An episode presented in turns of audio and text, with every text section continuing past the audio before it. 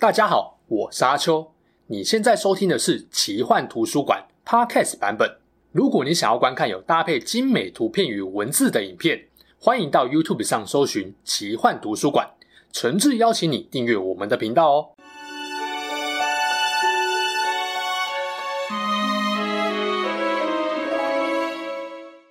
Hello，大家好，我是阿秋，来聊聊神秘奇幻的主题故事。希腊神话中，要说叫得出名字、颇有人气的女神，应该随便都可以举出四到五位，像是赫拉、雅典娜、阿弗罗黛蒂、阿提密斯、赫斯提亚等等。但我相信北欧神话可能就没有办法举这么多位。别说女神呐、啊，可能连男神你也只叫得出奥丁、索尔、洛基这些。但北欧神话的影响力有因此衰减或一蹶不振吗？没有。它独有的风格，在今天依然是很多奇幻故事喜欢借用的设定之一。今天要跟大家介绍的，就是北欧神话中人气非常高、重要性一点也不输给奥丁、索尔、洛基的女神弗雷亚。其实这种高人气女神，颜值吼通常都有高水准。弗雷亚正是北欧神界中颜值跟身材都最顶的爱神。然而我们北欧人并不肤浅，她会这么重要，绝对不只是因为她很漂亮而已。究竟弗雷亚除了师长爱情，还有哪些神性让她在北欧神话跟民族信仰中地位跟人气都极高呢？名字读起来跟她很像的天后弗利嘉，跟弗雷亚是不是同一个神？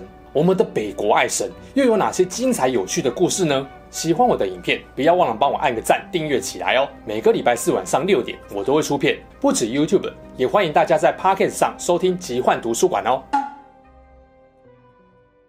跟我一样喜欢看动画、打电玩的人，对弗雷亚应该不陌生。像是神魔之塔、怪物弹珠，在地下城寻求邂逅，是否搞错了什么？这些热门作品都有他。而以北欧神话为基础时空的刺客教条为经纪人，甚至是战神系列四代和最新的诸神黄昏，就更不用说。弗雷亚戏份还不少呢。他究竟是个怎样的神呢？北欧神话中有两只神族，一只是阿萨神族。奥丁、索尔就是这个神族的代表，另外一只是人数比较少的华纳神族，神性和智慧、丰饶、预知未来有关。弗雷亚就是其中的代表神。很久很久以前，这两大神族互相敌对，双方也开战过不少次，但是打到后来觉得这样下去也不是办法，决定和解。怎么和解呢？交换礼物？不是，不是啦，交换人质。是的，弗雷亚和他的双胞胎哥哥弗雷，还有老爸尼尔德。就是华纳神族送到阿斯加的人质，结果人质当着当着，居然就完全融入了阿斯加，被当成阿萨神族的一份子了。虽然是以人质身份来到阿萨神族领地，但弗雷亚受欢迎的程度是吊打众神啊！不少人本来想对华纳神族大声斥责，但弗雷亚实在太大了。我是说，大方又温柔、性感、漂亮，结果当然都释怀啦。美丽且花枝招展的弗雷亚。在北欧国家，象征着冰天雪地里人们热切盼望到来的春天。他常常披上鹰之羽翼，化身成老鹰在天空翱翔，也常常乘坐由两只猫咪所拉的坐车四处游历。在阿斯加，他也有自己的一座大宫殿。弗雷亚喜欢恋爱，是守护爱情的女神，同时也很忠于自己的欲望。情人一大堆不说了，连哥哥弗雷都跟他有床上的亲密关系。放荡程度完全不输给希腊的爱神，所以他也是饱受争议。刚刚有说华纳神族的神性跟智慧、丰饶与预知未来有关，弗雷亚也因为有赐予富裕、丰收的力量，被当作丰饶女神。另外，她还有战争女神和魔法之神的执掌。弗雷亚并非花瓶，还没有来阿斯加之前，她就不时会身披战甲，领兵作战。到了阿斯加，弗雷亚甚至和奥丁一样。每当在人界有因为战争而英勇死去的战士亡魂，他就会把英灵带到自己的住处。之前的影片有说，一半的英灵会被带到瓦尔哈拉备战诸神的黄昏，而那些没到瓦尔哈拉的英灵，就会被弗雷亚带到他宫殿的瑟斯林尼尔大厅，和瓦尔哈拉英灵享有同样的待遇。之前介绍奥丁的影片里面，我有说奥丁也被称为魔法之父。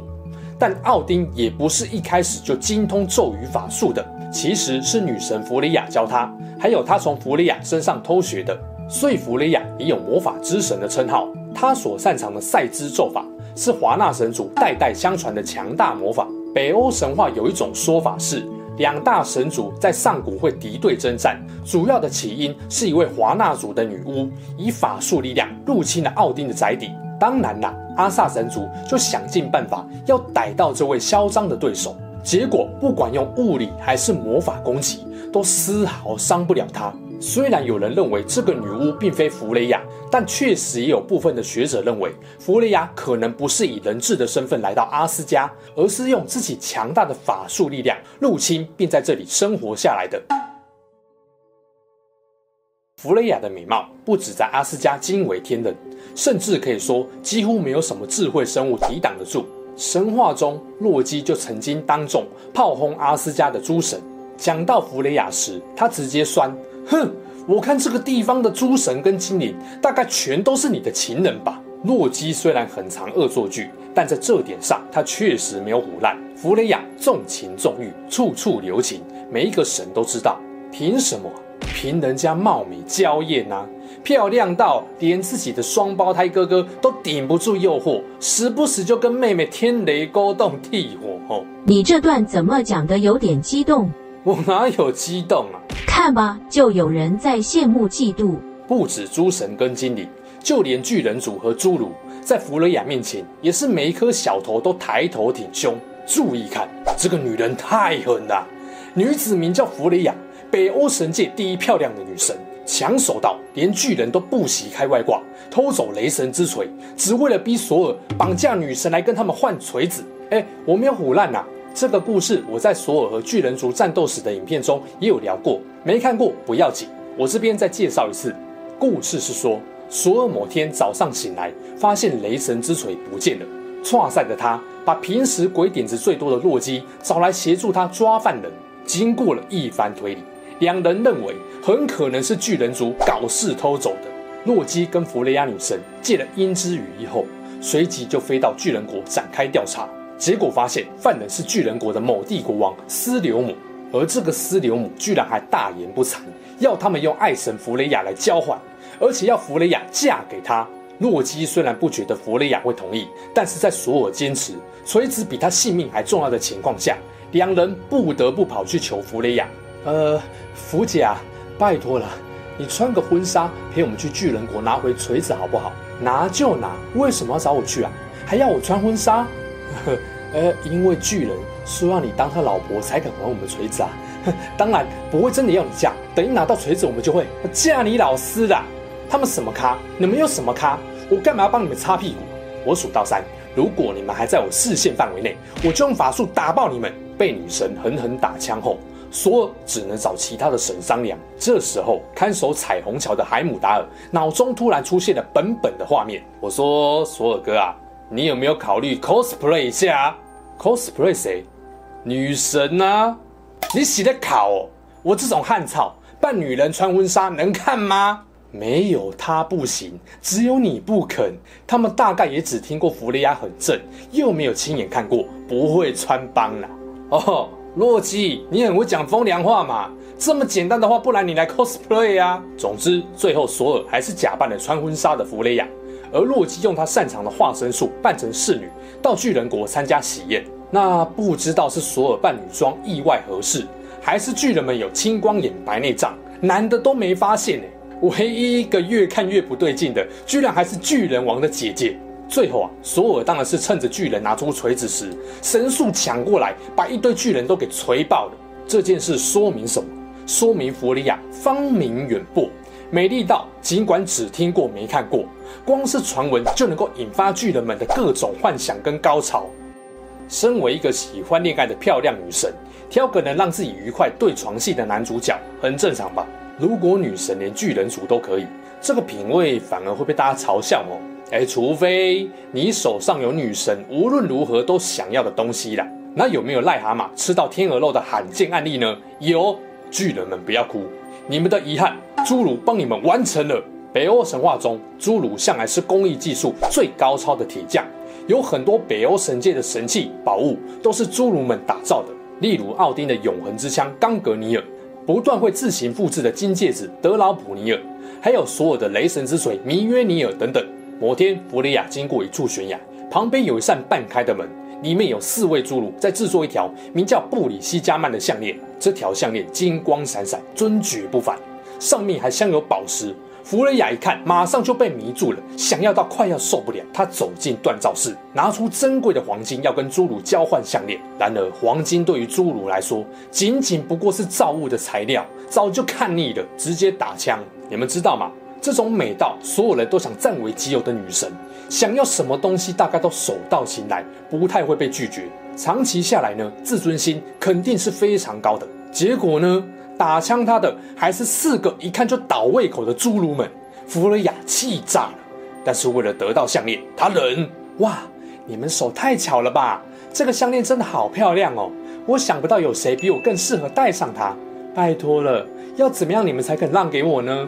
其中一个侏儒说话了：“嗯，也不是不能给你啦，你那么漂亮，而我们都是男生，应该也知道我们想要什么吧？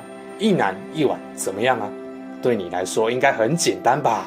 哇塞，你们几个真的是癞蛤蟆想吃天鹅肉诶，把我这个天下第一正的爱神当成什么？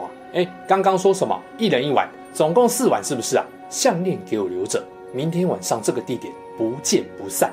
就这样，四个羡煞众人的夜晚过去，弗雷雅如愿让项链成为自己的宝物，一直戴在身上，形影不离。这条项链据说拥有魔力，能够让佩戴的女性更加美丽，男人看到她更无法抗拒。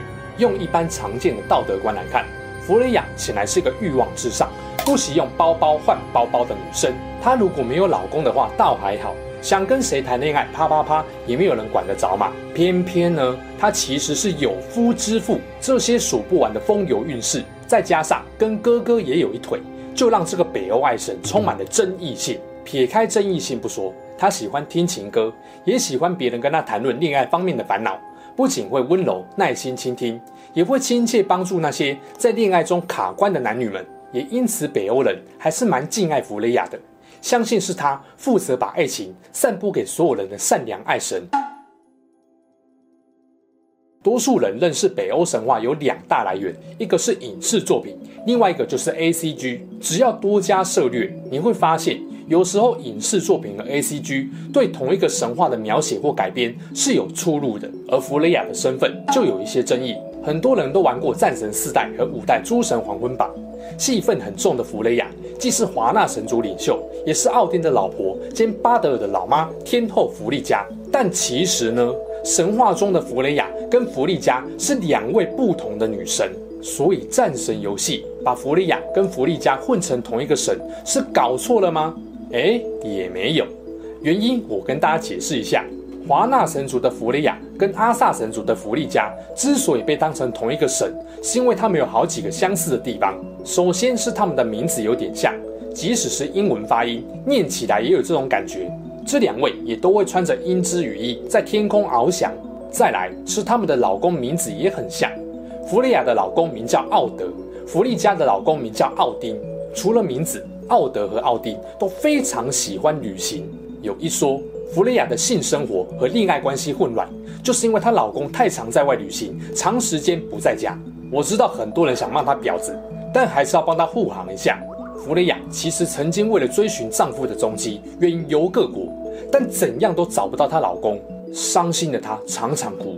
据说每当她的泪水渗入岩石后，那块石头就会出现黄金，所以世界各地的黄金又被叫做弗雷雅之泪。好。护航完了，大家可以继续骂了。不过两位在神性上就不太一样了。弗利亚主掌爱情、丰饶、战争和魔法，弗利嘉则主掌婚姻、生育与家庭。性格上不好说。两人平时都很仁慈、温柔大方，喜欢用金银珠宝来点缀自己的美丽，给人的感觉都蛮高贵的。但是这两位生气起来，也都跟平常有很大的反差。前面有说，索尔洛基要弗雷雅穿婚纱去巨人国时，直接就被靠北一顿；而弗利嘉对谁都好，就是意外的跟奥丁感情不好。常常冲康他，跟他作对，所以也有人说，奥丁后来离开阿斯加，在外旅行却很少回来，就是不想再看到弗利嘉了。弗利嘉跟奥丁不合这点，战神游戏中也算是以不同理由体现出来的。综合以上说法呢，不少研究北欧神话的学者有了一个结论：两位女神原本是不同人，但因为相似的地方还不少，逐渐被混为一谈。最终呢，弗利嘉的许多神性跟执掌就渐渐转移到弗雷雅身上。例如说，十二世纪一位丹麦学者的著作《丹麦人的事迹》就记载，丹麦结婚典礼的祈愿对象不是婚姻与生育之神弗利嘉，而是丰饶与爱情之神弗雷雅。所以呢，游戏战神系列跟刺客教条维京纪元对弗雷亚的设定没有太大问题，确实是有做功课的，只是蛮可惜的。游戏基本上都着重在把弗雷亚当成天后，而没有把情欲流动到满出来，北国人气与颜值之间的爱神本色给体现出来，真的是太可惜了。哎，等等，原来讲半天，结论是这种感叹吗？对啊，谁要看天后啊？我要看爱神好吗？